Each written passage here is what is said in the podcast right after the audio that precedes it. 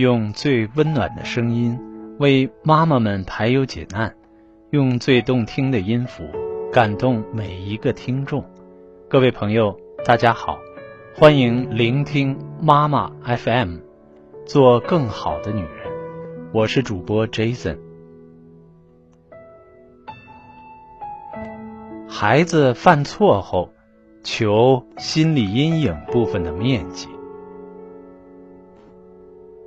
有一个十四岁的男孩，在放学的路上看到书亭里有一本喜欢了很久的书，可是自己身上没有带那么多的钱，于是就大着胆子把书藏进了怀里。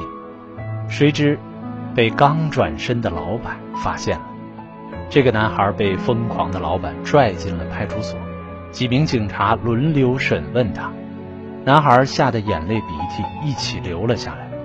民警打电话通知了孩子的父亲，很快他的父亲就赶到了。男孩低着头，默默等待父亲的责骂。我想，这是一个误会。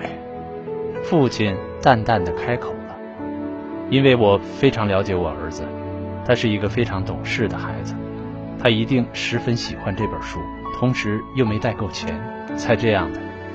你们看这样行不行？”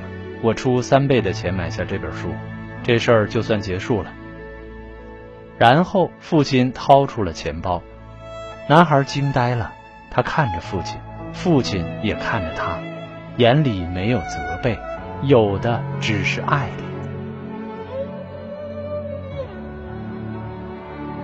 出了派出所，父亲停下了脚步，他捧起孩子那张满含羞愧与感动的脸。一字一句地说：“儿子，人这一辈子或多或少都会犯错误，听着，忘记他，不要让他在你心里留下阴影，好好学习和生活。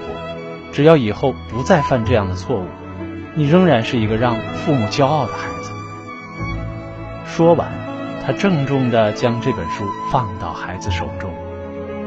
男孩控制不住的放声大哭，父亲慈爱的将他搂进了怀里。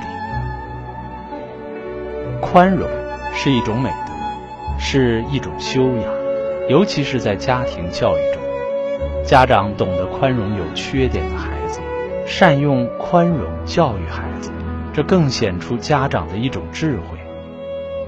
尽量不要在孩子犯错时非打即骂。